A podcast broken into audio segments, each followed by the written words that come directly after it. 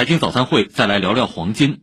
今年前三季度，我国国内原料黄金产量二百六十九点九八七吨，同比增长百分之十四点零四；黄金消费量七百七十八点零九吨，同比小幅下降。随着金市消费逐渐进入旺季，市场情况如何？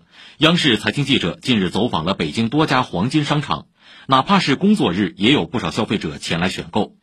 尽管目前黄金价格较前段时间略有上涨，但并没有影响消费者的购买意愿。想换个新的，刚看这个镯子，感觉挺漂亮的。低价的时候我也买过，高价的时候六百多块钱的我也买过，反正这这个期间，基本上反正我能接受。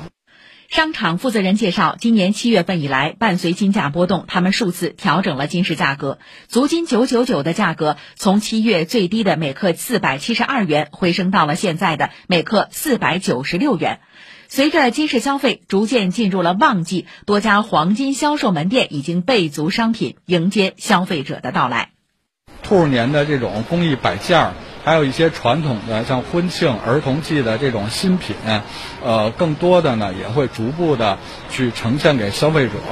客流量预计会有百分之二十的提升，主打的是古法金。古法金咱们融入了一些国潮的元素，还有一些珐琅啊、点钻这些工艺也比较适合传承。除了首饰金销售回暖，金条等投资金产品也迎来了一波销售高峰。目前，投资金的价格在每克三百九十元到每克四百一十元之间波动。不少黄金投资者表示，现在黄金价格相对稳定，正准备适时补仓。波段式的进行购买，啊，有时候可能买个一百克、五十克、两百克这样的，一年的话差不多也就五百克吧。而且近期的话，金价会比较稳定一点，我的购买量也会随之而大一点。这次要买五百克或者二百克左右吧，看这几天趋势都比较稳定。